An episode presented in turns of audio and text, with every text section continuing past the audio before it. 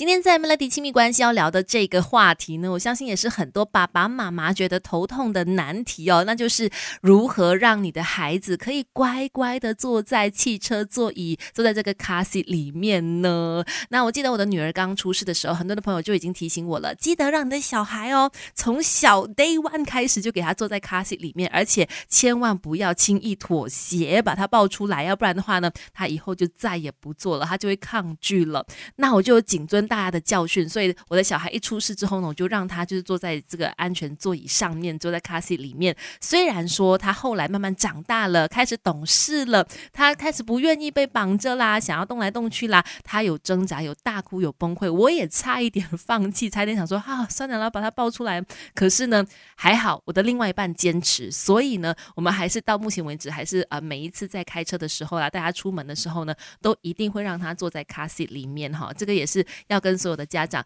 真的苦口婆心的提醒再提醒，不管孩子怎么闹，都一定要尽量的让他们坐在汽车座椅里面。因为其实你想深一层，小朋友就是因为不想要被捆绑着嘛，他们就不想要被绑着，不舒服，不想只是坐着，所以就开始闹。可是呢，另外一方面就是表示说，他们想要出来动来动去啦，在车上呢做他们想做的东西。当车子在行走的时候，小朋友在车上如果没有绑上安全带，如果没有坐在汽车座椅上的话，任意的。移动那是非常非常非常危险的，我们都不希望有任何的悲剧、不好的事情发生。所以呢，在那之前，无论孩子如何的吵闹、哭闹呢，父母真的希望可以尽量的坚持做到让他们坐在汽车座椅上哈。当然需要靠一些方法，等一下跟你聊更多。没有完美的父母，只要有肯学的爸妈，让亲子关系更快乐。Melody 亲密关系，其实我朋友跟我说的方法是真的很管用的，让小孩一出世 Day 惯。开始呢，就坐在这个汽车的座椅里面，让他去熟悉，让他去习惯，而且呢，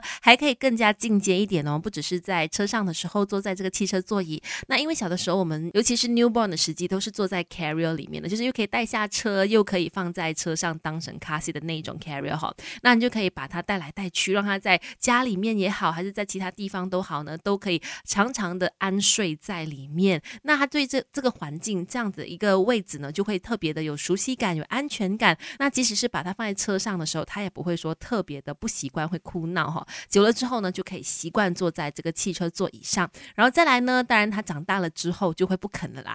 长大之后就会不愿意，就会抗拒了。那这个时候要做的呢，我后来式的方式就是带一些他喜欢的玩具在车上分散他的注意力。那现在还小嘛，可能对于说呃他喜欢的，比如说书本啦，然后他一些喜欢的玩具啦，还可以分散注意力，这招还是管用。的，但如果再大一点点了，这些玩具都不管用的时候，可以怎么做呢？没有完美的父母，只要有肯学的爸妈，让亲子关系更快乐。Melody 亲密关系，你好，我是翠文，继续有 Melody 亲密关系。今天我们说，怎么样让你的小孩可以乖乖的坐在汽车座椅里面？那接下来说的几个方式呢？它真的就是你时不时就要换着来用，不一定一招可以打天下，而是呢要循序渐进的，可能也要因应孩子的这个不同阶段啦，找到不。同的方法去应对，像是从小的时候呢，就要让他们熟悉这个汽车座椅啦，多点让他们坐在里面啦，而不是说只有在开车的时候才突然间要坐在这个椅子上，他们可能会很抗拒反抗哈。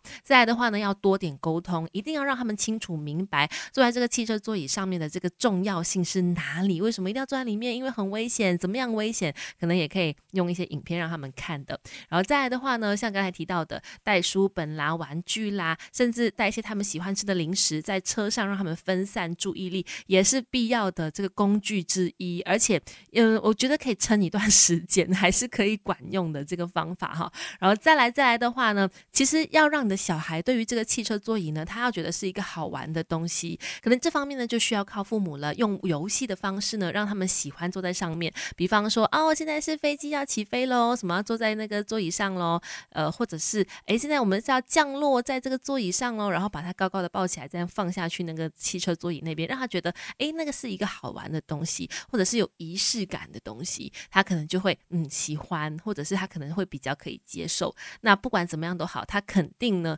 从。完全不能够接受到接受，它一定会有一个很长的阵痛期。这边还是提醒啦，父母除了坚持之外呢，也要记得，如果说你要安抚小孩的话，一定要停在路边下车安抚，而不是呢一边安抚一边开车，因为那也会让这个呃司机非常的分心，也是一件危险的事情哦。